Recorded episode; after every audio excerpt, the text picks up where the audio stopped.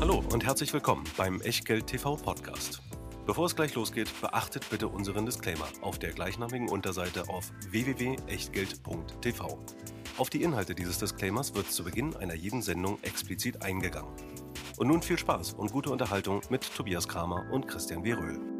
Herzlich willkommen bei Echtgeld TV. Herzlich willkommen zu einem Ausflug in die absolute Aristokratie des Aktienmarktes. Wir sprechen heute über Dividendenaristokraten und wir haben nach einem eigenen Screening uns mal so zehn Werte ausgesucht, die wir für ein Portfolio auf Basis von Bewertung und eben auch einer entsprechenden Verteilung zwischen verschiedenen Assetklassen für relevant halten, wollen dabei aber wie immer eins nicht vergessen, nämlich einmal Danke zu sagen für die fast 50.000 Abonnenten, die wir mittlerweile sind und auch die Bitte zu äußern, sagt's euren Freunden, auch wenn wir nicht bei jeder Gelegenheit wie andere hochgekokste Kanäle selbstbeweihräuchernd nur über uns reden, tut ihr das doch gerne für uns und empfehlt Echtgeld TV euren Freunden weiter und vielleicht auch die, die für irgendwelche merkwürdigen Abos Geld, vielleicht ja auch zu viel Geld zu bezahlen.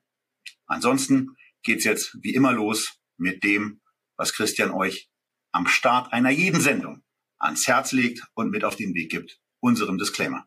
Ja, denn auch bei Dividendenaristokraten gilt natürlich, alles, was wir hier machen, ist keine Anlageberatung, Rechtsberatung, Steuerberatung, Aufforderung zum Kauf oder Verkauf von Wertpapieren. Wir sagen unsere Meinung. Heute zu, ich glaube, fast 15 Dividendenaktien. Aber was ihr aus dieser Meinung macht oder eben nicht, das ist ganz allein euer Ding und damit natürlich auch euer Risiko. Wir können dafür keinerlei Haftung übernehmen, genauso wenig wie eine Gewähr für Richtigkeit, Vollständigkeit und Aktualität Qualität der Unterlagen, die es mit dem Screening natürlich auch wieder in der Echtgeld TV Lounge gibt. Und natürlich wollen wir Aktien auch kaufen und liegen lassen und Dividende kassieren. Und das machen wir bei Echtgeld TV, beim Scalable Broker, unserem Depotpartner und Hauptsponsor, wo wir uns für das Modell Prime Broker entschieden haben.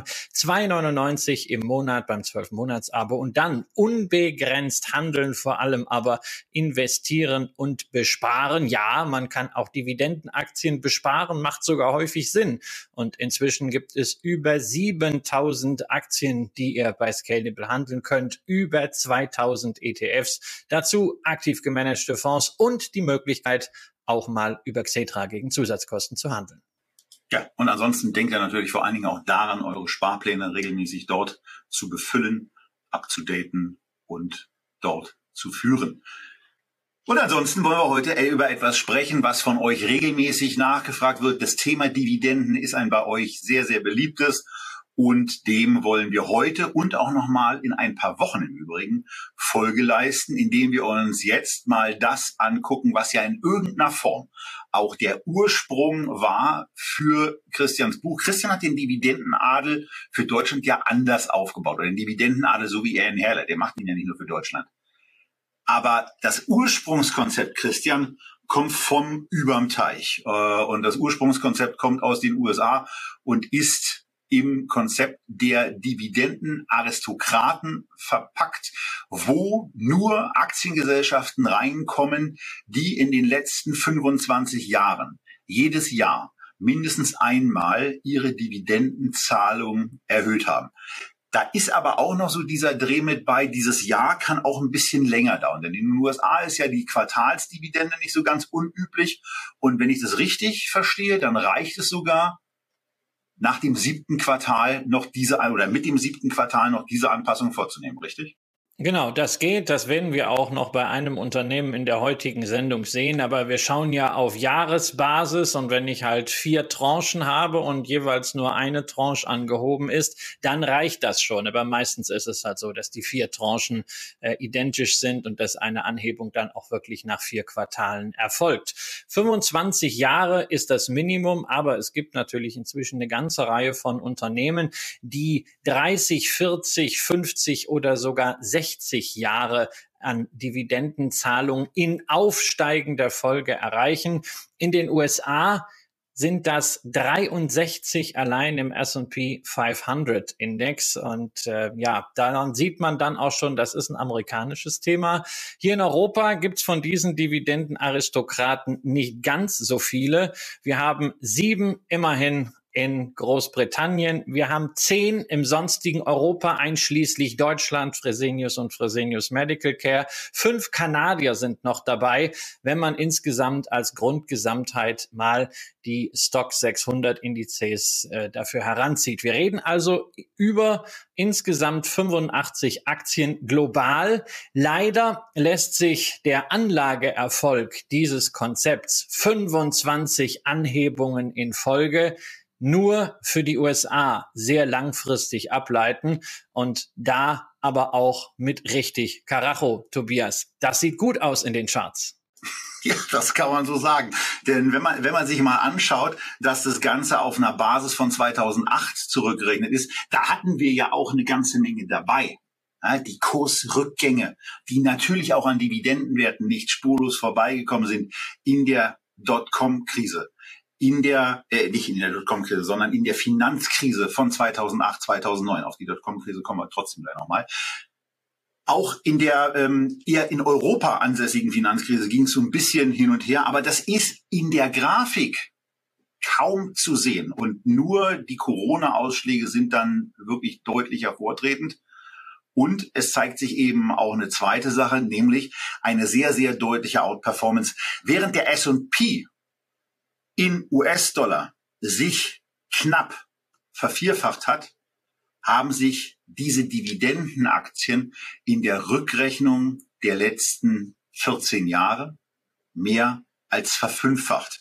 Und ähm, wobei, da muss ich einschreiten, was heißt äh, ähm, Rückrechnung, ja, sondern das sind ja Unternehmen, die wirklich äh, tatsächlich am Markt waren. Und das ist ja auch ein ganz einfaches Konzept. Man muss ja nicht irgendwelche Variablen erstmal heranziehen, die man vielleicht aus heutiger Sicht mit Zeitstempel gar nicht mehr bekommt, sondern das sind die aller einfachsten Daten, weil die sind überall beim Custodian hinterlegt. Wann ist die Dividende X gegangen und wann wurde sie überwiesen? Und äh, insofern, der Index ist in den USA seit langer Zeit handelbar. Und das Schöne ist ja, unser Zeithorizont, den wir immer gerne verwenden, die Daten seit 2008 inklusive der Finanzkrise, ist hier anders als bei vielen anderen Indizes noch nicht das Maximum. Denn gestartet wurde dieses ganze Konzept bereits basierend auf dem Jahr 1990. Und damals waren es immerhin 26 Unternehmen, die S&P 500 als Dividendenaristokrat innerhalb des S&P 500 klassifizieren konnte. Die Anzahl hat sich also bis heute etwa verdoppelt. Ja, ab 1990 also hier die Zahlen zusammengetragen und da sieht dann die Performance und der Performance-Abstand noch beeindruckender aus. Denn der Indexwert hat sich hier auf von 100 beim reinen S&P Investment auf über 2000 in den Bereich 2150, 2200 entwickelt. Das ist ganz schön. Wenn man dann aber guckt, wie sich die Dividendenaristokraten in dieser Zeit entwickelt haben, dann kommt man eben zu einem Wert, der, der 40 nahe ist, diese 40 auch schon überschritten hatte und im Moment etwa so bei 38 und deswegen bei der Wertentwicklung in der indexierten Darstellung bei circa 3800 liegt. Das ist dann schon sehr, sehr ordentlich und zeigt diese Outperformance, die wir wie in anderen Sendungen auch in einem relativen Performance Chart euch zur Anzeige bringen. Und da sieht das Ganze zunächst mal schon ganz gut aus. Dann kommt aber eine Zeit, Christian, ich hatte die Dotcom-Krise, Dotcom-Blase eben schon angesprochen, wo die relative Performance der Dividendenaristokraten dramatisch schlechter läuft, von einem Indexwert wahrscheinlich so um die 110 auf unter 75 zurückgeht. Und da dann einfach mal die Frage, was heißt das denn?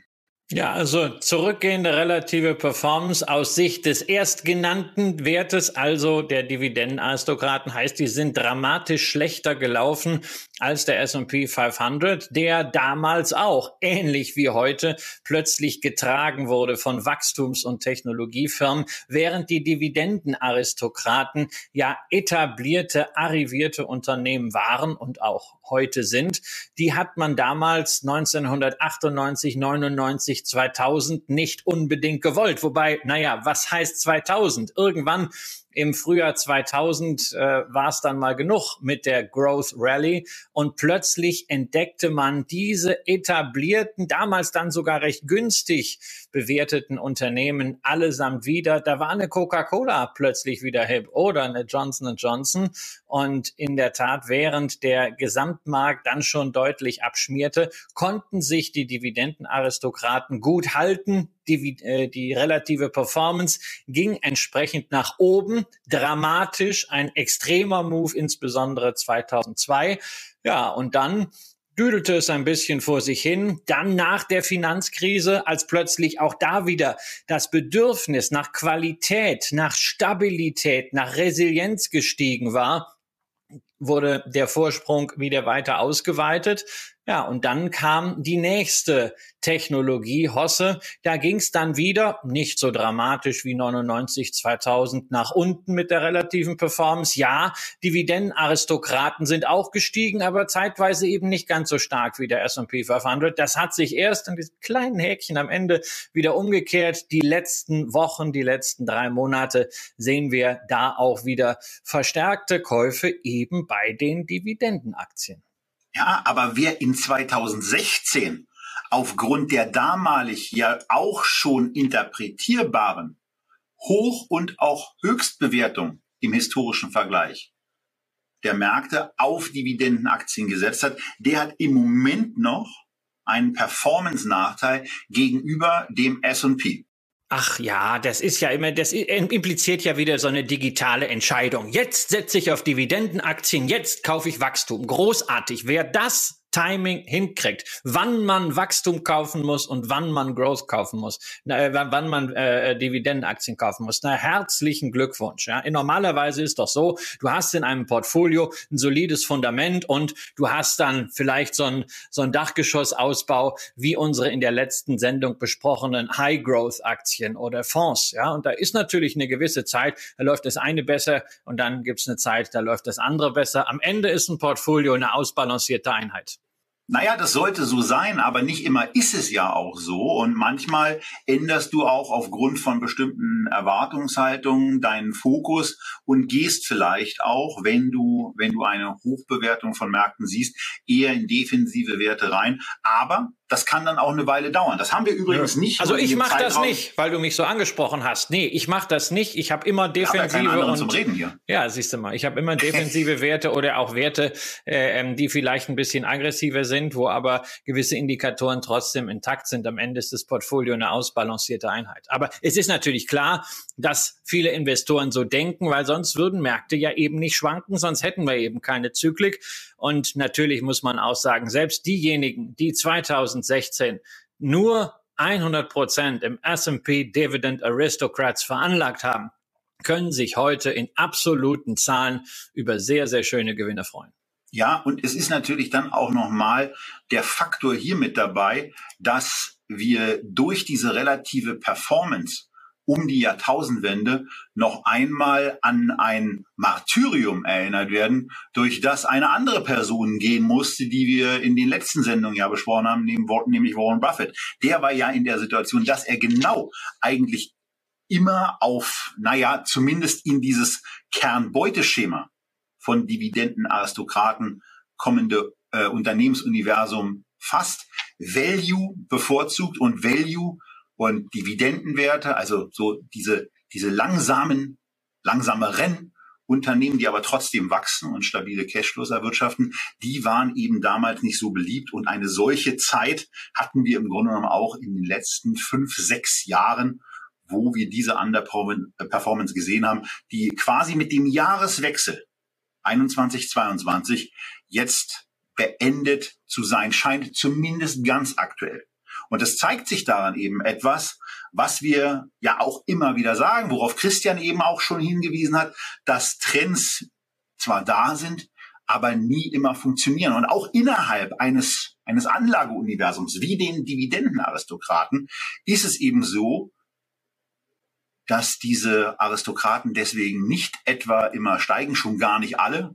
Und deswegen fangen wir mal an, Aber mit einer kleinen Flop-Übersicht, wenn aber, du erlaubst. Ja. Nee, eins will ich noch sagen. Die Aristokraten steigen nicht immer im Kurs. Natürlich nicht. Und es gibt auch Unternehmen, die fallen irgendwann raus, weil sie die Dividende nicht mehr zahlen oder nicht mehr anheben können. Ja, Boeing oder Pitney Bowes wären äh, Beispiele aus der jüngeren Vergangenheit. Aber was immer steigt bei den Unternehmen, ist natürlich die jährliche Dividende, die jährliche Ausschüttung. Und zwar völlig unabhängig von der Börse, solange diese Unternehmen halt so Geschäft machen, dass sie ihre Dividenden anheben können. Und ein Unternehmen, das seine Dividende 25 Mal in Folge angehoben hat oder noch länger, das hat eben auch schon bewiesen, dass das Geschäftsmodell über mehrere Wirtschaftszyklen hinweg resilient ist, beziehungsweise, dass man es wohl irgendwie in der DNA des Unternehmens verankert hat, sich immer wieder neu zu erfinden und sich an veränderte Gegebenheiten entsprechend anzupassen. Und das ist natürlich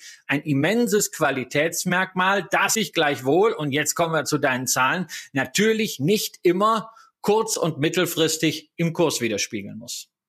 Und deswegen fangen wir mal damit an, genau darauf hinzuweisen, dass das zwar grundsätzlich von diesem Track Record her beeindruckende und tolle Unternehmen sind, aber aufgrund von Marktveränderungen oder auch unternehmensseitigen Veränderungen ähm, es zu durchaus stärkeren Kursschwankungen kommen kann. Und deswegen fangen wir mal an mit einer Flop 15, nämlich den 15 Aktien aus diesen 85 Dividendenaristokraten, deren Abstand zum in den letzten 52 Wochen erreichten Höchstkurs ebenfalls am höchsten ist. Mit anderen Worten, die Top-Loser. Und da stehen zwei Aktien, Christian, die wir gleich farblich markiert haben, nämlich T. Rowe Price, auf die wir als zweite eingehen werden, mit einem Minus von 47 Prozent. Also hat sich quasi innerhalb der letzten zwölf Monate, wo der Höchstkurs erreicht wurde, diese Aktie im Vergleich zu diesem Höchstkurs nahezu halbiert. Etwas geringer, aber immer noch ordentlich mit einem Kursminus von fast 40 Prozent ist ist ausgefallen bei der Aktie von Rubis SCA. Ja, und Rubis ist sogar noch stärker abgestürzt, denn der Kurs liegt insgesamt, wenn man mal auf eine längere Distanz schaut, äh, zwei Drittel unter dem Höchstkurs, der bereits ähm, im Jahr 2018 erreicht wurde, bei etwa 60. Jetzt sind wir irgendwo bei ein paar 20. Ist also ein kräftiger Einbruch für ein Unternehmen, das man hierzulande wahrscheinlich gar nicht so großartig kennt. Einer der unbekannteren Dividendenaristokraten, französisches Unternehmen, das aber sein Geschäft vor allem in Übersee macht, nämlich in der Karibik sowie insbesondere in Afrika, wo man die Hälfte vom EBIT momentan verdient. Äh, womit? Nun ja, mit dem, was momentan eigentlich sehr begehrt ist, mit Energie. Allerdings buddeln die nicht nach Öl, sondern sind vor allen Dingen in der Vermarktung von Öl zuständig. Das heißt, einerseits man betreibt Tankstellen. Ich habe äh, auf Barbados schon mal Nüsschen gekauft an einer Rubis-Tankstelle. Ähm, man betreibt aber auch äh, ähm, Storage. Man ist teilweise im Durchleitungsgeschäft Geschäft aktiv. Also alles, was mit der Logistik und Vermarktung rund um Energie zu tun hat. Und das ist natürlich gerade in Schwellenmärkten ein Thema, was auch politische Risiken haben kann. Das haben wir jetzt gerade gesehen, denn der Chef von Rubis Kenia wurde gerade des Landes verwiesen, weil man das Unternehmen beschuldigt, wie auch einige andere private Unternehmen, dort ein bisschen zu sehr die Windfall Profits ausgereizt zu haben und Energie viel zu teuer zu verkaufen. Ähm, das ist etwas, was natürlich auch auf die Stimmung von Investoren durchschlägt. Allerdings äh, Kenia insgesamt nur fünf Prozent vom äh, EBIT und es ist ja auch nicht so, dass das Geschäft weg ist, sondern nur den CEO muss man ersetzen. Aber man wird dort sicherlich mit Maßnahmen rechnen müssen. Also nicht unbedingt die beste Situation, fundamental aktuell, selbst wenn die Zahlen nach wie vor stimmen. Trotzdem, Tobias, hast du dich für dieses Unternehmen entschieden als Nummer eins unter den zehn, die am Ende in unsere Auswahl kommen. Warum? Naja, also nur, dass man das Ranking nicht missversteht. Es ist jetzt eben die erste Aktie dieser Werte, äh, die wir nennen. Und dem, dem zugrunde liegt im Grunde genommen eine Abfolge von so ein paar äh, Kriterien, die ich in der Tat ausgewählt habe, die auf das zurückgehen, was wir hier in den Sendungen regelmäßig machen, nämlich zum Beispiel Debt to EBITDA. Da wollte ich bei den Unternehmen, die ich mir da angeguckt habe, aus diesem Universum einen Wert haben von unter drei und äh, der ist bei Rubis eben 2,6. Ähm, ich wollte ein PE-Ratio haben und zwar sowohl ein aktuelles als auch eins in die Zukunft gewandtes äh, von unter 25. Also wir können ja nicht zu habgierig gleich mal bei dem bei dem PI sein, wobei Rubis das hier ähm, auch äh, sehr sehr deutlich erfüllt denn äh, das Kursgewinnverhältnis für das zurückliegende Jahr als auch für das erwartete kommende Jahr liegen bei, liegen bei, liegt bei unter 10, also von daher sehr, sehr einfach. Die Dividendenrendite sollte in ordentlicher Größenordnung äh, vorhanden sein und ähm, auch das ist hier etwas. Die Aktie steht ja bei etwa 26 Euro und ähm, die Dividenden, die auch erwartet werden für die nächsten Jahre insbesondere, liegen bei 1,86, 92 und 97. Also von daher, das sieht ähm, da ganz gut aus. Dividendenrendite Erwartung war aber an diese Unternehmen, die dann erstmal in den Topf gewandert sind und dann auch äh, den, den prüfenden Blick nochmal von Christian standhalten mussten, ähm, bei über 2,5 Prozent sein. Und da sind wir hier. Und natürlich als jemand, der das Buch von äh, Christian nicht nur gelegentlich erwähnt, sondern ja auch gelesen hat. Ich finde ja diese Geschichte, die er sich da ausgedacht hat, dass eine Dividende auch erwirtschaftet sein muss, ähm, eben ganz praktisch. Von daher wird natürlich auch darauf geachtet, dass das Ausschüttungsverhältnis unter ich habe eben 80 Prozent gewählt, aber äh, ich glaube, das ist ähm, ein, ein, ein klein, eine kleine Abweichung zu den 75 Prozent von dir. Ich habe auch nicht gesagt, dass es mindestens 25 Prozent sein müssen, ähm, aber hier sind es eben 63 Prozent, die ausgeschüttet werden. Also von daher, das sind alles mal Zahlenwerte, die ganz interessant sind. Und dieses Geschäft, was die Franzosen da betreiben, ist ja in den vergangenen Wochen und Monaten nicht unbedingt uninteressanter äh, geworden. Also von daher war es einfach auf Basis der, der Ausblicke so, dass ich hier gesehen habe, also was auch, äh, was auch bei den, bei den Voraussichten zunächst mal da ist, trotz eines leicht abnehmenden Umsatzes in den nächsten Jahren wird eine leichte Ergebnissteigerung erwartet, wird eine leicht steigende Dividende erwartet und von daher war das und ist das für mich ein Wert, der hier eben in diese Selektion gekommen ist. Du lächelst schon. Ich also, naja, ich, ich, ah, ich bin immer wieder skeptisch. Ja, Dividende wird erwartet, Umsatz wird erwartet und das in so einem Geschäft, ja, also wirklich in der Karibik und in Afrika. Es ist ja schon schwierig genug, hier in Deutschland sowas ordentlich vorherzusagen. Also insofern bin ich da irgendwie mal ein bisschen skeptisch, was die Prognosen angeht.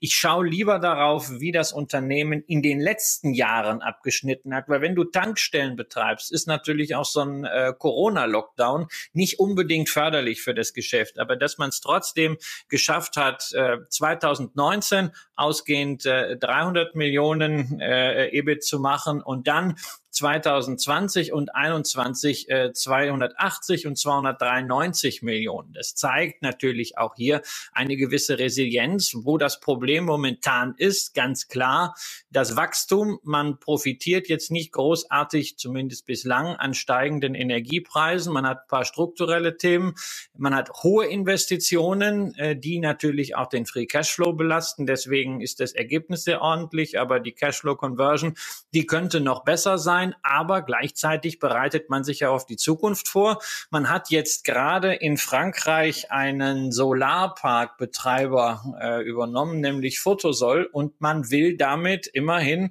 bis 2025 ein Gigawatt Kapazität installiert haben. Also äh, so eine Drittel Encarvis steckt da auch mit drin. Allerdings müssen die natürlich jetzt für die neuen Parks mehr zahlen als Encarvis für die alten. Ja, ja, gut, aber damit, damit haben wir im Grunde genommen erstmal die erste Aktie durch, aber wir wollen ja auch noch über eine zweite Aktie sprechen, die übrigens äh, diese Kriterien eigentlich auch erfüllt hätte, äh, die wir hatten, aber die so einen, so einen gewissen Sonderstatus äh, auch hat. Wir reden über T. Rowe Price, einen Vermögensverwalter aus den USA, der verwaltet auch zu 90 Prozent wirklich nur Gelder in den USA, hat eine breite Palette von äh, ja, Investmentmöglichkeiten. Ähm, aber äh, die schrumpfen so ein bisschen, denn äh, mit der jüngsten Pressemitteilung hat äh, T. Rowe äh, mitgeteilt, dass die aktuellen, dass die aktuellen Assets under Management per 30. April nur noch in Anführungsstrichen bei 1,42 Trillion, also Billionen US-Dollar liegen. Und um das ein bisschen einzuordnen, am 31.12.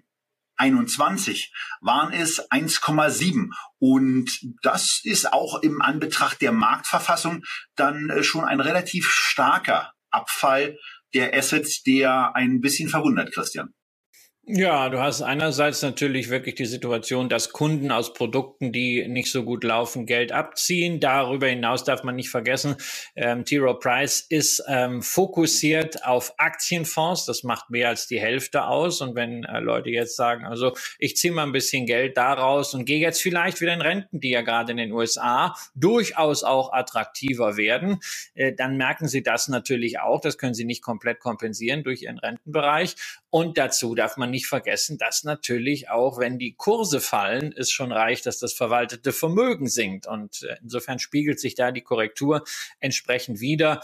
Und äh, ja, Asset Manager Aktien sind ja sowieso irgendwie wie so ein Hebel auf den Gesamtmarkt. In guten Zeiten laufen sie stärker. Das hat man auch bei T. Rowe Price gesehen. Und in schlechten Zeiten kommen sie dann umso stärker wieder zurück. Genau das haben wir hier. Und die Frage ist ja immer, wie geht das im Asset Management weiter? Man ist die Nummer 19 der Welt, aber das ist natürlich gemessen an dem jetzt hier das 1,4 genannt, was BlackRock under Management hat, äh, knapp 10 Billionen waren das zum Jahreswechsel, wird es auch ein bisschen weniger geworden sein, ähm, ist das schon ein ganz schöner Abstand. Und die Frage ist bei steigender Regulatorik, ob da nicht manche auch dann irgendwann zu klein sind, beziehungsweise wie überhaupt die Margen sich da entwickeln. Deswegen hat man hier eine Neubewertung vorgenommen und so eindrucksvoll auch manche Fonds sind, so beeindruckend der Track Record ist. Ich glaube, das ist nicht die Zeit, in der man jetzt unbedingt einen vergleichsweise kleinen Asset Manager neu ins Portfolio aufnehmen muss. Dafür ist mir da einfach zu viel Nebel, sowohl vom Gesamtmarkt her als auch in der Branche. Und wir haben ja auch mit Jessica Schwarzer schon mal eine Sendung über so ein paar Börsenregeln gemacht. Und hier haben wir eben das, was ja äh, eine Basisregel darstellt, greife nie ins fallende Messer. Und von daher, ähm, also wenn ein Messer relativ klar fallend ist, dann haben wir es hier, Christian. Ja, das, das ist ein, ein fallendes Messer, ähm, aber ich meine, bei Rubis geht's ja nun auch im Abwärtstrend seit drei Jahren wieder. Man sollte halt nur, wenn man so ein, so ein Zehner-Portfolio zusammenstellt, nicht allzu viele äh, gleichartige Szenarien haben und äh, ja, fallendes Messer beziehungsweise mieses Sentiment, äh, gerade mit Blick auch auf Emerging Markets, das haben wir schon bei Rubis. Das müssen wir uns jetzt nicht nochmal mit Blick auf den Gesamtmarkt reinholen. Insbesondere ähm, alle Aktien hängen ja zumindest zumindest vom Kursverlauf dann doch am Gesamtmarkt, dann brauche ich mir nicht eine noch reinzuholen, die auch noch vom Geschäftsverlauf am Gesamtmarkt hängt. Und wenn ich so etwas machen möchte, dann nehme ich persönlich, und die habe ich ja auch im Portfolio, eine BlackRock, die hat auch deutlich korrigiert, aber ist natürlich als Nummer eins auch wegen der Plattformeffekte für mich eine ganz andere Hausnummer. Ja, aber ansonsten vielleicht noch auch, auch ein paar Werte hier. Also Debt to EBITDA bei diesem Unternehmen liegt bei 1,4 das Kursgewinnverhältnis für das äh, für die letzten äh, für die letzten zu den oder für den zurückliegenden Zeitraum liegt bei 16,5 äh, in die Zukunft gerechnet. Auch wenn Christian Erwartungswerte nicht so mag, liegt unter 16. Ähm, es kommt eben nicht in die, es kommt bei, bei, bei vielen Sachen in die Kerngruppe rein. Bei der Dividendenrendite schafft es das Unternehmen nicht ganz, obwohl es jetzt im Übrigen gerade die Dividende ähm, auch ein Stück weit nochmal angehoben hat und vielleicht auch darüber dann diesen, diesen Einstieg äh, in, diese, in diese Klassifikation auch schaffen könnte. Denn es werden angekündigt 1,2 US-Dollar, ähm, wobei sich das ja, das ist eine vierteljährliche Dividende. Also von daher verbessert sich da auch das Bild bei der Dividendenrendite relativ deutlich. Ja, gehört sicherlich auf die Watchlist ähm, die Aktie, auch wenn der Markt mal insgesamt besser läuft, aber momentan ist mir das alles zu unklar, um zu sagen, yes, im Asset Management Sektor muss ich jetzt so eine Spezialstory äh, haben. Nee, deswegen, ähm, da fehlt mir auch momentan der Katalysator und nur darauf zu hoffen, irgendwann werden die vielleicht mal übernommen. Nee, also es ist mir zu wenig. Insofern sicherlich ein gut geführtes Unternehmen mit guten Kennzahlen, aber da habe ich an der Stelle dann auch mal gesagt, Kennzahlen hin oder her. Bei dem Screening, wie wir es hier anwenden, äh, ist dann ja auch, weil wir noch eine andere Finanzaktie haben, die sektorale Breite entscheidend und dann bitte nicht eine zweite Finanzaktie bei zehn Werten. Genau, ne, äh, ganz ehrlicherweise, die war, die war nicht in den Top 6 drin, also von daher äh, spielte sie da auch keine Rolle. Die war nur als Mastwert von vornherein äh, aufgestellt. Äh, also von daher, da äh, war sie überhaupt nicht in dem, in dem Szenario drin. Ähm, und ansonsten vielleicht auch mal äh, diese, diese Geschichte, ähm, wir haben ja auch, wir haben ja auch das Thema Momentum äh, jeweils zum Monatsanfang als Thema. Und ähm, wenn euch dieses Unternehmen dann trotzdem interessiert, äh, dann ist der Blick auf das Momentum der Aktie äh, vielleicht auch mal äh, ein Weg, das Ganze anders zu spielen. Aber wo Schatten ist, da ist natürlich auch irgendwo Licht und die Aktien, die einen hohen Abstand zu ihrem 52 Wochen hoch haben, ist die eine Seite der Medaille. Die andere Seite ist aber, die Aktien sich anzuschauen, die einen möglichst niedrigen Abstand zu ihrem 52 Wochen hoch haben. Mit anderen Worten, trotz dieser aktuellen Marktnervositäten eigentlich weiterhin nah dran sind und ähm, kurz davor sind, auch ein neues 52 Wochen hoch zu machen, wie zum Beispiel eine Fortis, die nur drei Prozent unter ihrem 52 Wochen hoch notiert. Aber Wobei wir da natürlich erwähnen wollen, es geht hier um das äh, kanadische, äh, ähm, äh, um den kanadischen Versorger, nicht um irgendein Finanzunternehmen hier. ja, äh, aber es geht vor allen Dingen jetzt in den in den folgenden Einstellungen um Exxon, es geht um Novartis und naja, weil wir gerade dabei sind und ein wichtiger Dividendenaristokrat eben aus Atlanta kommt und Coca-Cola heißt und der hier auch eine beeindruckende relative Stärke und das eine oder andere All-Time-High in den letzten Wochen gemacht hat. Gucken wir auch mal kurz auf eine Coca-Cola. Aber wir beginnen mit einer Branche, die im Moment ja besonders relevant ist, Exxon Mobil. Ja, eine der äh, großen Ölgesellschaften weltweit. Und dann ist ja immer die Frage, was nimmst du denn jetzt, wenn du äh, eine Ölaktie investieren willst? Die ist eigentlich zweiteilig. Das eine ist, nimmst du USA oder Europa? Und die zweite Frage ist, wenn du es zugunsten der USA entschieden hast, nimmst du Exxon oder nimmst du Chevron? Also beim zweiten, das ist weitgehend egal. Die Exxon-Aktie lief eine Zeit lang etwas schlechter, insbesondere wegen des Themas Nachhaltigkeit, ist ein bisschen günstiger jetzt aktuell bewertet als eine Chevron, aber letztendlich, also man kann auch beide kaufen. Es sind beides Dividendenaristokraten nach wie vor, also auch in der Zeit, als der Ölpreis mal schlecht gelaufen ist, als viele europäische Ölgesellschaften ihre Dividende gekürzt haben, allen voran Royal Dutch Shell, haben die Kurs gehalten und insofern Momentan können Sie sagen, das hat sich gelohnt, diese Durststrecke ohne Dividendensenkung zu überwinden und die Aktionäre in der Form bei der Stange zu halten, weil momentan kommt das Geld aus den Bohrlöchern raus.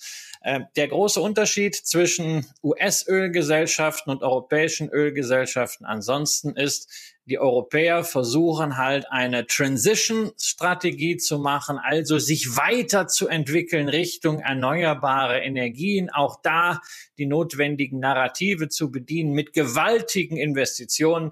Die Amerikaner, naja, plump gesagt, die holen aus dem Boden, was denn der Boden hergibt an schwarzer Suppe und vermarkten das. Natürlich gibt man sich auch irgendwie einen ESG-Anstrich, aber großartige Investitionen Investitionen in Erneuerbare, wie wir das hier sehen, äh, gibt's da nicht. Aber wir sehen momentan halt auch, wie wichtig das Öl ist. Und insofern ist das natürlich auch eine solche Aktie im Portfolio zu haben, eine Möglichkeit, um der Inflation versuchen zu begegnen.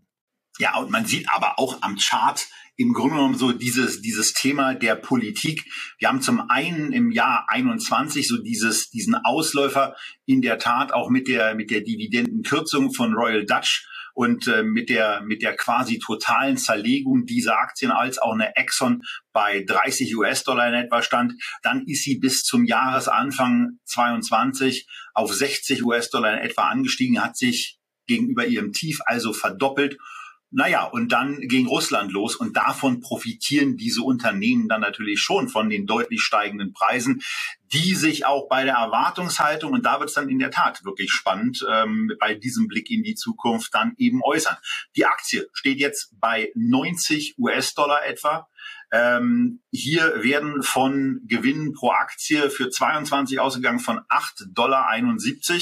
Ähm, damit ist die Aktie also einigermaßen günstig, aber auch in 20 2023 soll es eben dann auch noch mit steigen, weiter steigenden Gewinnen weitergeben, wo, wo dann die Gewissheit herkommt, dass diese Energiepreise auf dem Level bleiben.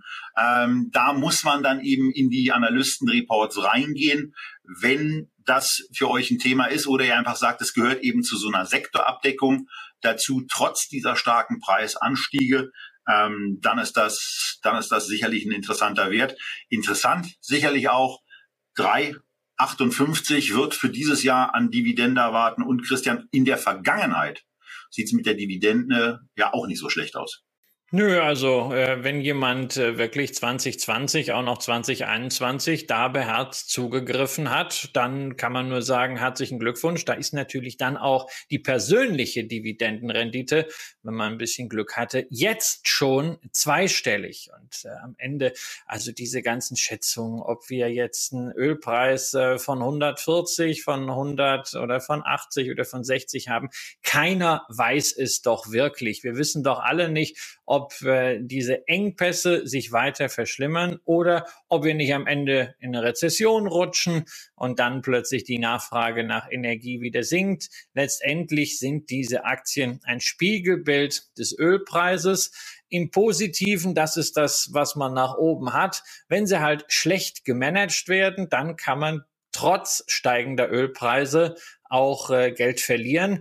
Wenn sie besonders gut gemanagt werden, wird es schwierig, bei fallenden Ölpreisen Geld zu verdienen. Also insofern, das ist am Ende eine Abdeckung für Öl, für Energie. Natürlich immer mit so ein bisschen CO2-Storage-Fantasie, wenn wir mal so auf die nächsten 15, 15 Jahre schauen. Aber am Ende ist das ein Ölwert. Da sollte sich dann auch jeder fragen, will man da rein in dieser Form investieren? Aber das ist wieder etwas, wo man nicht moralisch urteilt, sondern wo jeder seine eigene Entscheidung anhand seiner Maßstäbe treffen muss.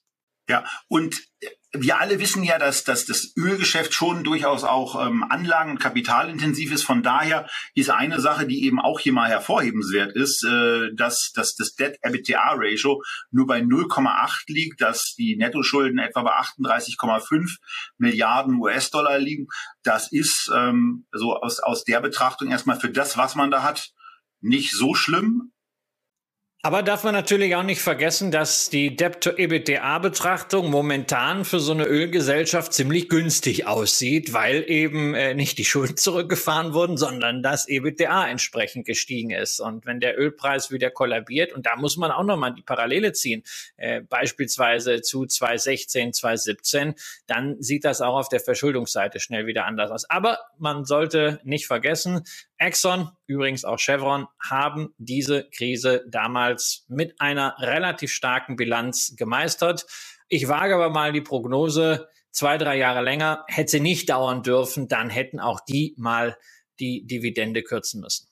Ja, und von daher auch Exxon kommt eben auf Basis dieser, dieser Geschichten, Debt, EBITDA, Kursgewinnverhältnis, Dividendenrendite äh, in diese in diese äh, grundsätzliche Liste, die bei mir aus sechs Unternehmen bestanden hatte, rein und wird an dieser Stelle und auf Basis der Liste der Top 15 Unternehmen mit einem geringen Abstand zum 52 Wochen hoch von einer Aktie ergänzt, die das eben auch geschafft hat und die im Moment eben nur 3,3 Prozent unter dem 52 Wochen hoch notiert und das ist die Novartis Aktie.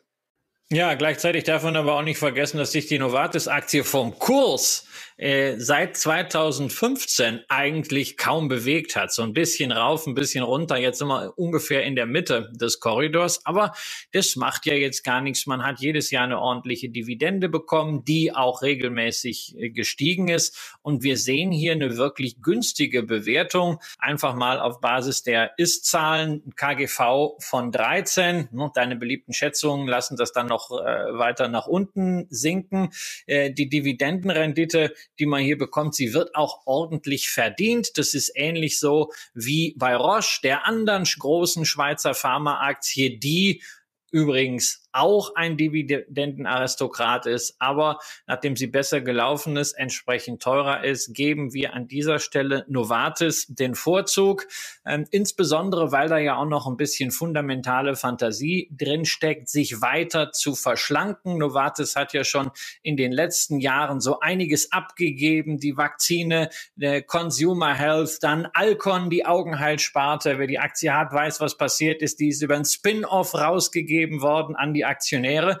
Ja, und jetzt bleibt außer dem Geschäft mit lizenzpflichtigen Arzneimitteln noch das Generika-Geschäft, das Sandos-Geschäft. Das äh, ist momentan ein bisschen mühsam, da gibt es keine Zuwächse, aber es ist recht stabil und es laufen wohl Verhandlungen, ob man das vielleicht verkaufen kann. Dann hätte man wieder neues Geld, um vielleicht die Schwäche im Biotech-Bereich zu nutzen und dort den einen oder anderen Wirkstoff oder Wirkstoffkandidaten oder gleich eine ganze Firma zu übernehmen, so wie das Pfizer gerade mit Biohaven gemacht hat.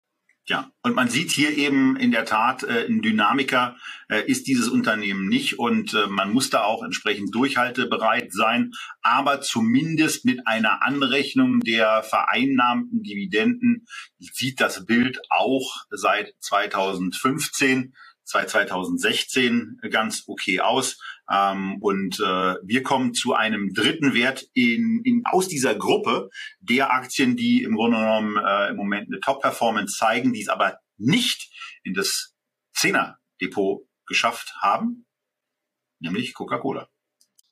Ja, also wir hätten ja auch noch ganz andere Werte nehmen können. Wir hätten ja auch noch eine Johnson Johnson nehmen können. Wir hätten auch noch eine Pepsi mit dazu nehmen können. Also in dieser Liste derjenigen Werte, die so noch nah an ihrem Allzeithoch dran sind oder kürzlich eins ausgebildet haben, da sind natürlich jetzt alle diese wunderbaren defensiven Aktien, äh, die ich so mag. Coca-Cola haben wir deswegen einfach nochmal rausgegriffen, weil ein Problem, das man in den letzten Jahren ja immer bei Coca-Cola bemängelt hat, war der Umsatz. Man hat ja die Struktur des Geschäfts umgestellt. Man will dieses margenschwache Abfüllgeschäft rausnehmen, entkonsolidieren. Und äh, das drückt natürlich auf den Umsatz. Deswegen waren die Umsatzzahlen nie so besonders gut zu verwenden. Aber jetzt haben wir halt im Year-on-Year-Vergleich mal einen 20-prozentigen Zuwachs, der natürlich auch durch das ganze Reopening-Geschäft äh, zustande kommt, der auch zeigt, dass man in diesen Zeiten Preismacht hat, was ja auch extrem wichtig ist, wenn wir über Inflation nachdenken. Eine Coca-Cola ist sicherlich ordentlich bezahlt, aber ich halte sie nach wie vor nicht zu teuer. Nur auch da wieder Thema Sektoren in der Zehner-Allokation. Und wir haben schon was im Bereich Consumer Defensive, also nicht zyklischer Konsum, und zwar zwei Werte, die ihr am Ende der Sendung nachgereicht bekommt.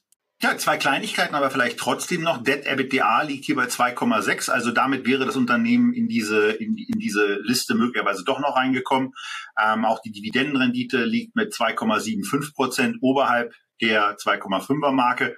Sie ist halt ein Ticken, also wirklich ein Tickchen zu teuer mit einem, mit einem aktuellen KGV von 26 und auch mit einem in die Zukunft gerechneten von über 25. Ähm, das ist dann eben das, wenn man, wenn man so eine, so eine Zusammenstellung macht, dass es dann mal das eine oder andere Unternehmen rauskegelt. Ähm, aber äh, das ist eine Aktie, in der wir beide seit äh, sehr, sehr langer Zeit investiert sind. Und äh, nachdem ich schon über die Aktie wirklich ähm, einigermaßen frustriert war, ähm, ist es jetzt eben in der Tat mal ganz schön, dass man sie eben hat und dass sie dann eben auch Schwächen, die sich an anderen Stellen eines Portfolios, auch meines Portfolios, zeigen, ähm, einen ausgleichenden Wert hat, dem die ganzen Wirren an anderen Stellen überhaupt nicht. Warum warst du denn frustriert? Warum warst du denn frustriert? Du hast doch jedes Vierteljahr eine Überweisung von Coca-Cola bekommen. Du musstest dem Geld auch nicht nachlaufen, musstest keine Mahnung schicken und es ist jedes Jahr mehr geworden. Da war man ja, frustriert, ich, oder? Ich mag ja, ich mag ja. Also erstmal war sie mir, war sie mir in der Tat vom, vom Kurswachstum in der Tat äh, zu langsam. Ich fand, dass sie schon ein paar Trends äh, ein bisschen, ein bisschen verpennt haben und da nicht, da nicht ordentlich äh, raufgegangen sind. Inwieweit jetzt der Tanker da einigermaßen auf Kurs ist, wir werden wird die Zukunft sehen. Aber äh, es ist eben genauso, ähm, dass es, dass es dann eben in solchen, in solchen Momenten dann auch mal gut ist, diesem Impuls zu widerstehen und sich von einem Wert zu trennen. Und äh, hier ist es eben so, äh, dass es, dass es äh, ja, sich in den letzten Monaten zumindestens sehr gut angefühlt hat, hier zu sehen, wie diese Aktie äh, auf einmal weiterhin anfängt oder auf einmal wieder anfängt, ja, zu marschieren.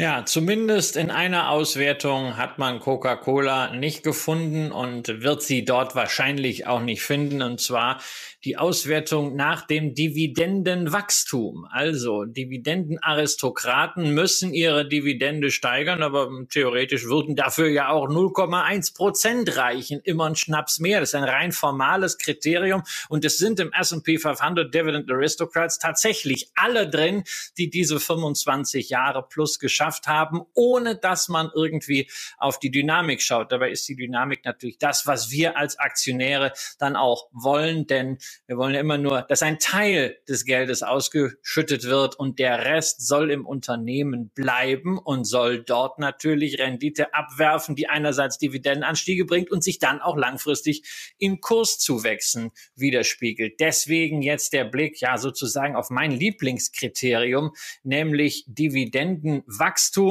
Und da haben wir zunächst einen meiner Kandidaten für diese Top 10 Liste, nämlich Air Products and Chemicals, einer von drei Werten aus dem Oligopol der Industriegasproduzenten. Die anderen beiden sind Air Liquide aus Frankreich und natürlich aus dem DAX unsere Linde. Air Products and Chemicals ist lange, lange vorausgelaufen, hat dementsprechend nun ein bisschen deutlicher korrigiert, ist tatsächlich damit vom Kursgewinnverhältnis her sogar mal ein bisschen günstiger wieder geworden als die anderen beiden Wettbewerber und besticht aber weiterhin durch eine ordentliche Dividendendynamik. Und wenn man bedenkt, wie aufwendig dieses Industriegasgeschäft einerseits ist, Stichwort sehr hohe Markteintrittsbarrieren und andererseits, wo überall Industriegase gebraucht werden und wie die Wachstumsperspektiven sind, dann ist das aus dem Industrie- beziehungsweise Grundstoffbereich mein Pick für diese Top Ten Liste. Ja, und wenn man dann eben auch sieht, dass sie eben auch unter den, unter den drei angesprochenen äh, Kriteriengrößen jeweils in das Raster fällt, ähm, kann man das eben gut nachvollziehen. Debt EBITDA hier 1,8, PE-Ratio unter 25, ja, bei, bei, ist knapp, aber 23,5 und 22,4. Das ist eben in dem Bereich so. Und auch eine Dividendenrendite von 2,65 Prozent ist ja im Moment auf keinen Fall zu verachten. Und äh, von daher war bei, bei den Air Products und den Chemikalien dann eben auch der entsprechende Freibrief quasi da. Und Christian, da kommt ja noch ähm, ein, ein anderes Unternehmen dazu, was es in diese Liste geschafft hat, nämlich General Dynamics. Ja, ein Unternehmen, zu dem du gleich wahrscheinlich wieder gar nichts sagen wirst, weil das ja nicht so dein Thema ist. Gen denn General Dynamics ist einer der großen US-Rüstungskonzerne ungefähr halb so groß wie Lockheed Martin, aber das heißt halt immer noch 62 Milliarden Dollar Market Cap. Und wir haben ja gerade bei Rubis schon über politische Risiken gesprochen. Und dann gibt es natürlich spiegelbildlich geopolitische Veränderungen, die wir alle sehr schlimm finden, die aber trotzdem da sind, auf die in gewisser Hinsicht reagiert werden muss. Und auf der Seite stehen dann natürlich Rüstungswerte. General Dynamics ist der einzige Dividendenaristokrat aus diesem Bereich und ist gleichzeitig ein sehr umfassender Anbieter von Produkten. Also es werden eben nicht nur Panzerfahrzeuge angeboten, sondern man ist auch Marktführer bei Lenkwaffen. Das kann eventuell auch nochmal dafür sorgen, dass da zusätzliche Umsatzschübe hineinkommen. Und man hat einen zivilen Bereich, denn die berühmten Gulfstream Jets, die gehören auch zu General Dynamics. Ansonsten, äh, also kommt auch in die Bewertungskriterien rein, da ist alles in Ordnung.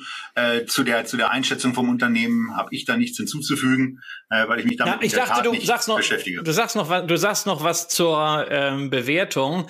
Ähm, also bei der KGV-Bewertung sind sie etwa äh, gleich auf mit äh, Lockheed Martin, aber was ein Vorteil ist für General Dynamics ist, wenn man mal auf die Enterprise Value gegen Free Cashflow schaut, da sind sie bedeutend günstiger mit 13 versus 17. Das ist durchaus auch ein Signal der Stärke, was ich jetzt definitiv hier nicht als Argument äh, verstanden haben möchte, dass man jetzt seine Lockheed Martin Aktie in General Dynamics äh, umschichten soll. Also ich bleibe weiterhin natürlich Lockheed Martin Aktionär, aber im Kreis dieser Dividendenaristokraten in diesen Zehner-Pick gehört für mich auch ein Rüstungshersteller und das ist General Dynamics, weil die Kennzahlen und die Perspektiven hier passen. Was man daraus macht an eigenen Maßstäben, haben wir eben schon mal beim Thema Öl gesagt, das hängt an jedem selbst. Und nachdem wir zwei Aktien aus dem Bereich des Dividendenwachstums besprochen haben, können wir jetzt auch noch mal darauf eingehen, wo es eigentlich richtig Schotter gibt. Und naja, richtig Schotter gibt's bei den Top 15 der Dividendenrendite. Da taucht schon wieder die Rubis auf mit 7,2 Prozent, gefolgt von Enbridge und Primary Health mit 6,1 und 4,9. Wir haben uns aber auf Basis der Gesamtkriterien für eine Herausstellung hier in diesem Top 15 entschieden für einmal 3M und zum anderen Unilever. Und äh, ja, bei 3M ist es eben einfach auch wieder so, dass die in die in die Kernkriterien reinpassen, dass sie mit einem mit einem äh, 15er KGV im Moment wirklich günstig bewertet sind. Die wachsen halt auch prognostisch sehr sehr langsam, aber sie sind eben stabil unterwegs und auch das äh, der Gewinn pro Aktie soll hier weiter gesteigert werden. Das EBITDA sieht positiv aus. Es ist halt einfach ein Unternehmen, was so ein bisschen A, aus der Mode gekommen zu, äh, aus der Mode gekommen ist an der Börse und was sich im Grunde genommen auch äh, ja so seit 2018 äh, nach unten entwickelt hat und wo man aber insgesamt sieht, dass dieser 1902 unter Minnesota Mining and Manufacturing ins Leben gerufene Konzern zu einem, ja, zu einem weltweiten Player äh, entwickelt hat, der uns in der Corona-Pandemie eben auch regelmäßig mit seinen Filtern über den Weg gelaufen ist, der uns auf dem Schreibtisch mit äh, dem einen oder anderen Post-it regelmäßig über den Weg läuft oder die Sicht versperrt. Ähm, und so haben die sehr, sehr viele einzelne Produkte, die in irgendeiner Form Einzug in unseren Alltag genommen haben. 60.000 Produkte. Ich kann mir das überhaupt nicht vorstellen. 60.000 Produkte, Christian ähm, hat 3M in Ange im Angebot und so unter Bewertungsgesichtspunkten finde ich äh, das Unternehmen auf der Ebene eben interessant. Das Momentum äh, sieht zumindest auch mal so aus, als ob es jetzt in der, in der Abwärtsbewegung verharrt. Wie siehst du 3M?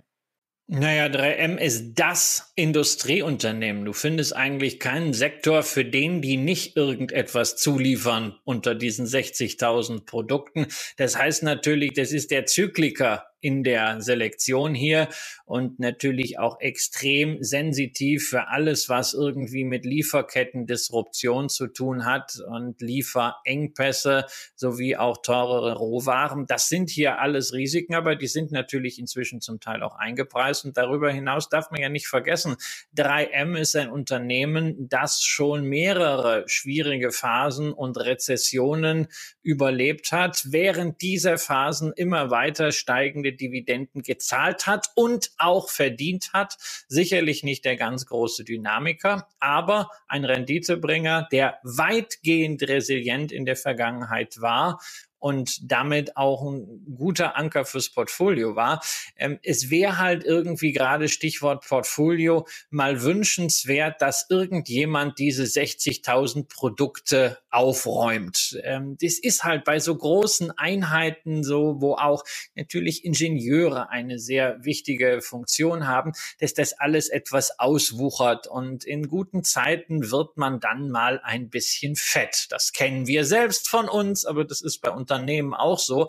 Und man versucht da jetzt so seit zwei, drei Jahren das Ganze mal wieder mehr auf Effizienz zu trimmen. So richtig hat das noch nicht funktioniert. Aber die Basis, und das sieht man ja auch an den Umsätzen, am Verlauf in den Sparten, die ist schon da. Aber ein bisschen mehr Power im Management wäre da schon wünschenswert.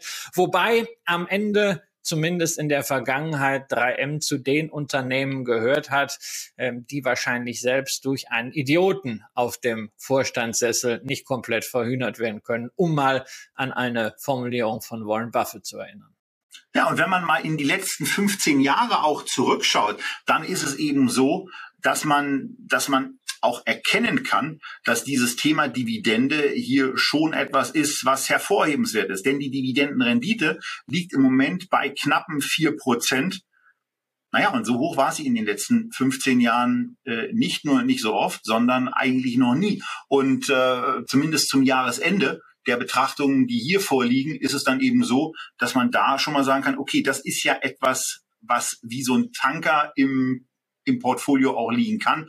Einer, der seinen Weg auf jeden Fall geht, der langsam, aber beständig seine Umsätze in der Regel steigert. In den letzten 15 Jahren auf einer Year-on-Year-Betrachtung, ja gut, da haben sie viermal auch Umsatzrückgänge gehabt, aber das kann ja auch an Portfolio-Bereinigungen mit unterliegen. Naja, aber wie auf so einem Tanker, der eben sehr groß ist, da ist es in der Tat dann irgendwie auch mal notwendig, dass man dann eben bei laufender Fahrt mal so ein bisschen die auf diesem Tanker hingestellten Container versucht zu sortieren, vielleicht auch zu bestimmten Gruppen besser zusammenzufügen und dann ein bisschen besser äh, das Unternehmen auch verständlich zu machen. Ähm, das ist übrigens ein Problem, was nicht nur 3M hat, Christian, sondern wir gehen damit quasi fließend über zu einer Aktie, die wir hier schon diverse Male jetzt besprochen hatten und die auch in dieser Liste der günstig bewertet erscheinenden Dividendenaristokraten mit reinläuft, nämlich Unilever. Ja, da braucht man nicht mehr viel zu sagen zum Geschäft. Ja, auch das ein Riesenreich, in dem die Sonne fast nie untergeht. Man ist extrem aktiv in den Emerging Markets. Die machen mehr als die Hälfte vom Umsatz aus. Ansonsten etwa 50, 50 auf der einen Seite Lebensmittel, auf der anderen Seite Haushaltswaren und Reinigungs- und Hygieneprodukte. Das haben wir oft genug besprochen. Das muss mal auf Kurs gebracht werden, das muss sortiert werden, das muss verschlankt werden, da muss einiges weg, da muss man andere Bereiche etwas stärken. Das schafft nur neues Management, so wie wir das bei Nestlé gesehen haben. Insofern ist es was für geduldige Anleger. Allerdings äh, dieses Warten nicht auf Godot, sondern auf einen CEO, der mal richtig durchgreift und die Ärmel hochkrempelt. Das wird ja belohnt mit einer sehr ordentlichen, oberhalb von vier Prozent liegenden Dividendenrendite. Und bei Unilever haben wir tatsächlich den Fall, den wir eingangs angesprochen haben. Es reicht ja auch, wenn man alle sieben Dividenden mal eine Anhebung macht, wenn man Quartalsdividenden zahlt. Genau das ist hier so der Fall. Wir haben gerade zum sechsten Mal in Folge 0,4268 Euro gesehen. Ähm, das kann man jetzt nochmal machen. Dann müsste man eine Anhebung bringen, um dann auch entsprechend den Aristokratenstatus zu halten. Wir werden mal sehen, wie wichtig dem Unternehmen dieser Status ist. Im Februar 2021 haben wir gesehen, so ganz unwichtig scheint er ihnen nicht zu sein. Da haben sie nämlich genau das schon mal gemacht. Und ansonsten ist es ja auch nur ein Thema, ob sie in einer Liste drin sind oder nicht. Es ändert nichts an der Qualität des Unternehmens, die endlich mal auf die Straße gebracht werden muss. Immerhin kann man schon mal sagen, seit Februar, da hatten wir, glaube ich, das letzte Mal über die Aktie gesprochen, als diese ganzen Geschichten waren, ob man vielleicht irgendwie noch die Consumer Health Sparte von GSK für viel, viel Geld kaufen will, da ist die Aktie abgestürzt, inzwischen schon wieder von 3400 auf 3800 britische Pence gestiegen. Also so ein bisschen was hat man schon wieder an positivem Sentiment, aber ich lege mich fest, also nachhaltig wird diese Aktie nicht steigen ohne neues Management, aber warten tue ich hier ganz gerne. Etwas mehr Cash als von Unilever und von 3M gibt's aber von einem dritten Unternehmen, wo Christian euch auch noch ein paar Einblicke mitgebracht hat, nämlich zu Tellus, Was ja, Tellers ist eine. Tellers kann ist, nicht sein. Tellers wäre mit Doppel-L. Ist die, ist die äh, äh, kanadische Telekom sozusagen oder eine der kanadischen Telefongesellschaften. Und äh, was Telekom angeht, sind wir ja hier in Deutschland äh, ein bisschen vorbelastet. Das schwankt ziemlich wild, zahlt Dividende. Ja, Dividende gibt's von Tellus auch, nämlich äh, 4,4 Prozent aktuelle Rendite. Nur der Kurs, der läuft anders als bei der Deutschen Telekom, nämlich ziemlich schnurgerade nach oben. Da sieht man, was man für eine Situation als Aktionär serviert bekommen kann, wenn ein Unternehmen eben in einem sehr schön abgeschotteten Heimatmarkt agiert, der weitgehend verteilt ist. Das ist wirklich fast schon eine Lizenz zum Gelddrucken dort in Kanada. Allerdings muss ich inzwischen auch sagen, mit einem Kurs-Gewinn-Verhältnis für einen Telekom-Wert von 25 sehr teuer. Ich halte meine Telus-Aktien weiterhin, die ich 2019 gekauft habe, freue mich an der Dividende, die weiterhin steigt. Aber das ist für mich an dieser Stelle kein Kauf, deswegen auch keine Nominierung für die Top-10-Liste. Auch wenn ich natürlich gerne da oben noch einen äh, Communications-Wert gesehen hätte. Genauso wie ich eigentlich gern ein Technologieunternehmen drin gehabt hätte. Aber Problem ist, das einzige Technologieunternehmen unter den Dividendenaristokraten, das ist IBM. Natürlich gibt's da jetzt den einen oder anderen Hoffnungsschimmer, aber da ist noch sehr, sehr viel zu tun. Und mit Unilever haben wir ja schon eine Baustelle in dem Konzern mit 3M eine zweite, dann brauchen wir nicht auch noch eine dritte hier im Portfolio. Und insofern hat es IBM genauso wenig wie TELUS in diese Top 10 Liste geschafft. Damit fehlen eben diese beiden Sektoren Kommunikation und Technologie.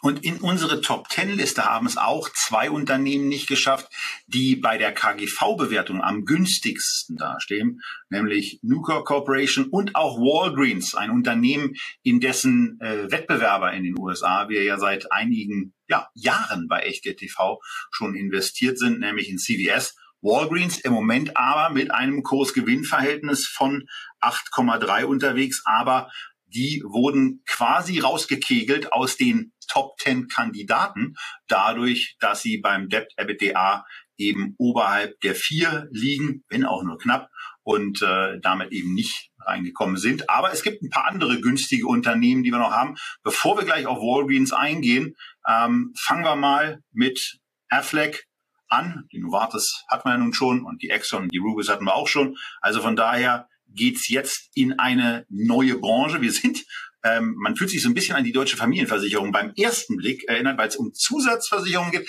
aber es geht um ganz, ganz andere Zusatzversicherungen, nämlich um Zusatzkrankenversicherungen und um Lebensversicherungen, die in Japan und in den USA angeboten werden und äh, da geht's dann in, in der Tat auch äh, um Unfall, um Invalidität, um Versicherungen geben gegen Krebserkrankungen, die über Vertriebspartner dann verkauft werden.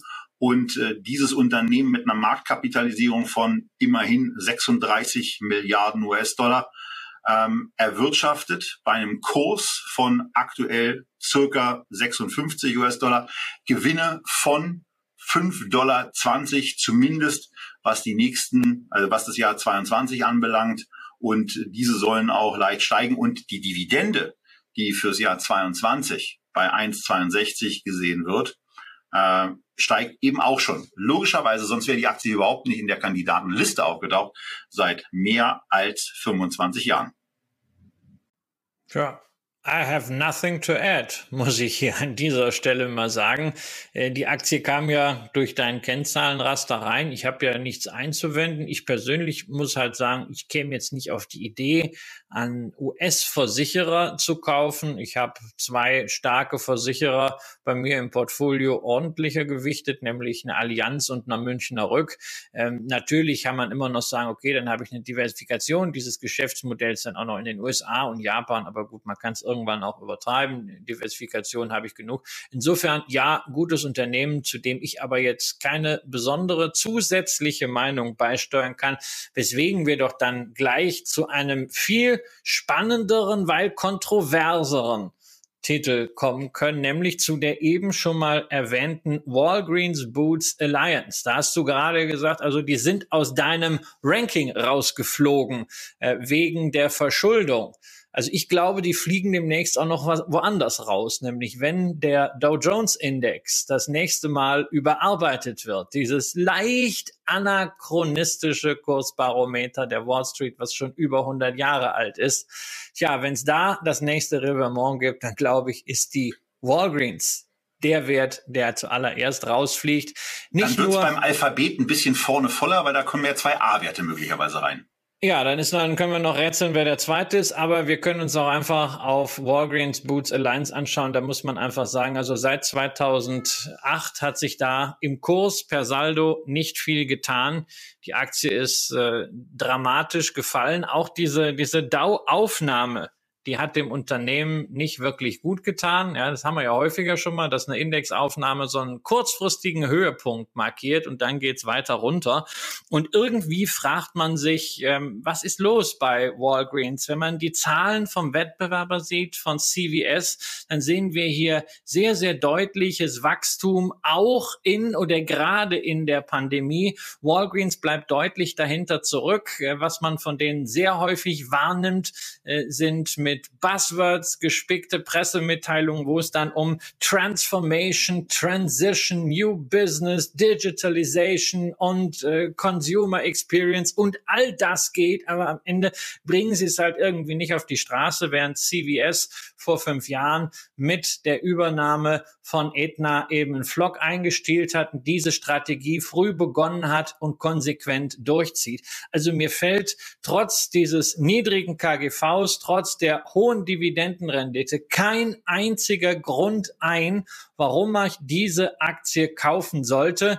Insbesondere, weil dieses eine strategische Kühl das man ja mal hatte, sich auch allmählich auflöst. Nämlich es gab mal diese Spekulation, dass der Chairman, der ja aus dem Private Equity Bereich kommt, gemeinsam mit KKR ein Going Private des Unternehmens vorbereitet, also übernehmen und von der Börse nehmen. Aber naja, das ist ein ziemlich großer Deal, auch in absoluten Zahlen. Und ich weiß nicht, ob die Private Equity Branche momentan nicht auch ein paar andere Sorgen hat, als jetzt solche Megadeals zu stemmen. Ja, und ähm, naja, was man bei einer Walgreens eben auch noch erwähnen kann, ist, äh, wir haben euch ja die, die Forward-KGVs hier angezeigt.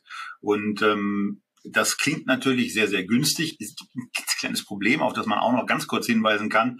Äh, denn das Ist-KGV ist auf 6,4. Und wenn Ist-KGV kleiner ist als zukünftiges KGV, heißt es nichts anderes, als äh, dass die Gewinne zurück gehen, zumindest erwartet wird, dass sie zurückgehen. Und das ist ähm, auch etwas, äh, was dann in der Konstellation nicht so toll ist. Was zwar kein Grund gewesen wäre, äh, die Aktie hier auszuschließen, denn günstig ist sie natürlich, die Dividendenrendite, die ist auch sehr, sehr ordentlich, aber ähm, dieses Thema, dieses Thema Verschuldung, neben dem Ganzen, was Christian eben gesagt hat, äh, ist eben auch ein ja, relevanter Punkt dabei.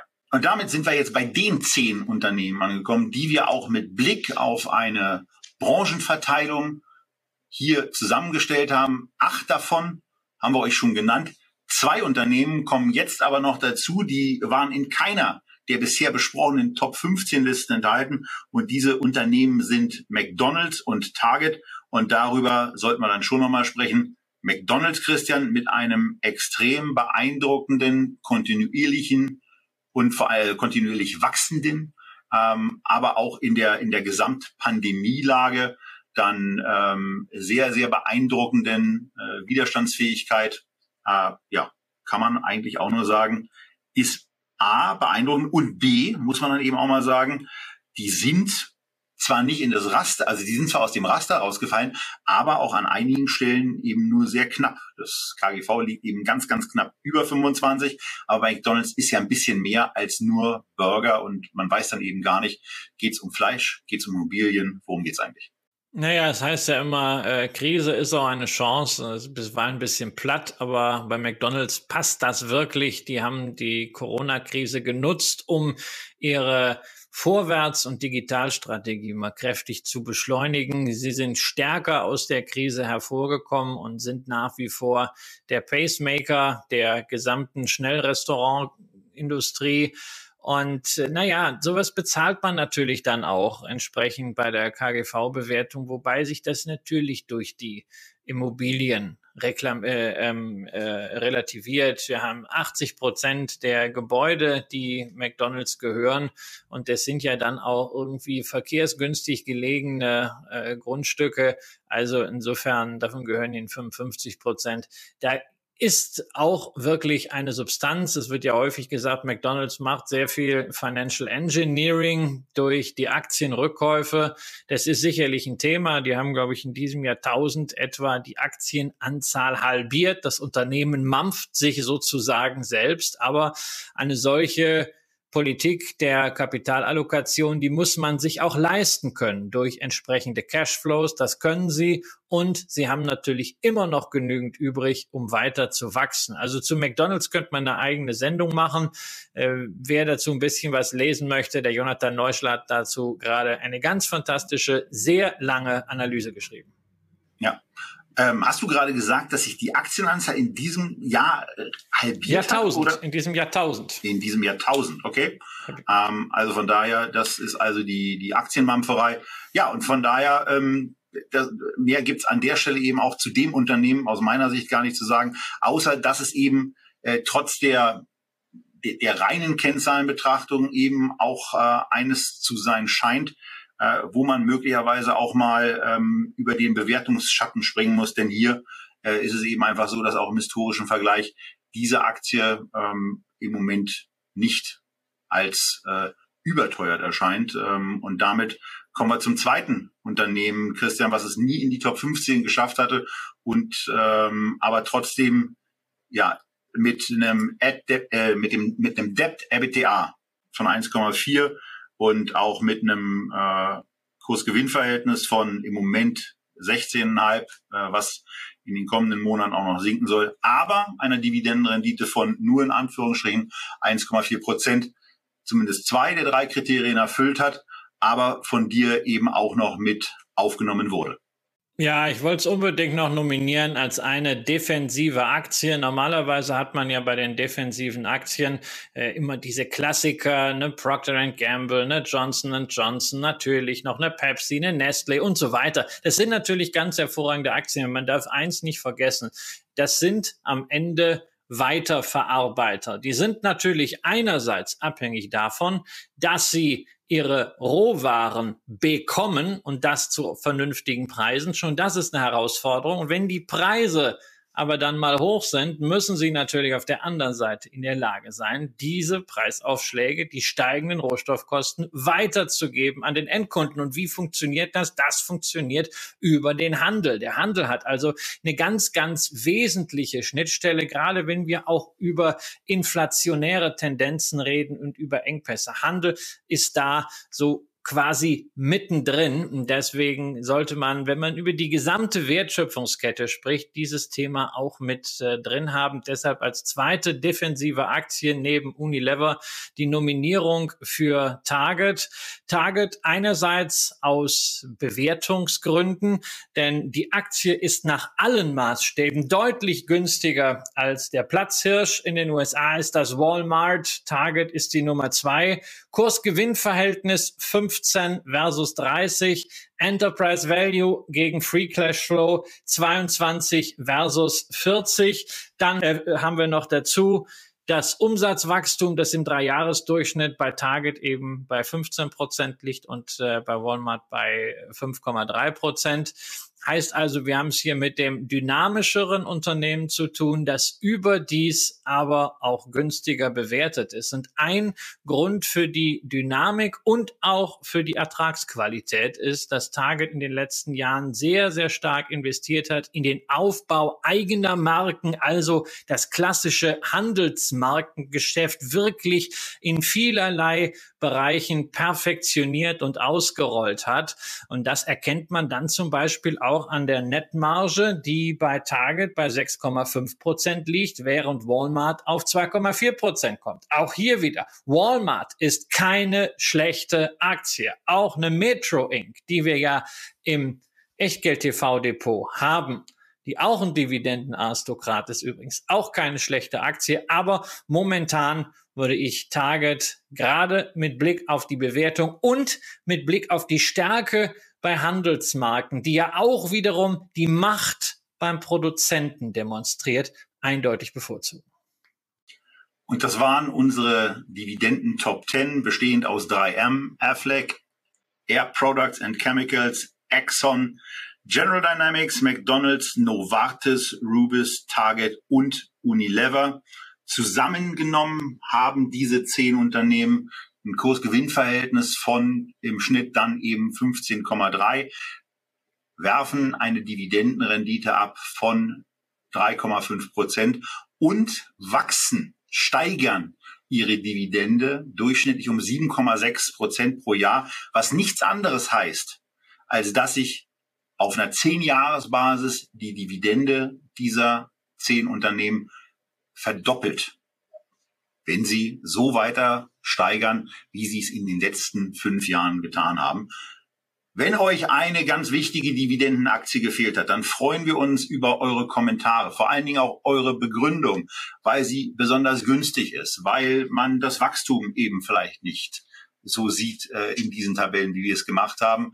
Aber gerne auch die Diskussion über die vorgestellten Werte im Kommentarbereich. Wir freuen uns drüber. Wir freuen uns, wie gesagt, über eure Weiterempfehlung und ähm, wünschen euch jetzt, dass ihr A gesund bleibt und dass wir uns B auf irgendwelchen Veranstaltungen, insbesondere in Stuttgart, zu sehen bekommen. Bis dahin alles Gute und bis bald. Und wenn es in Stuttgart nicht klappt, dann eben beim nächsten Mal bei Echtgeld.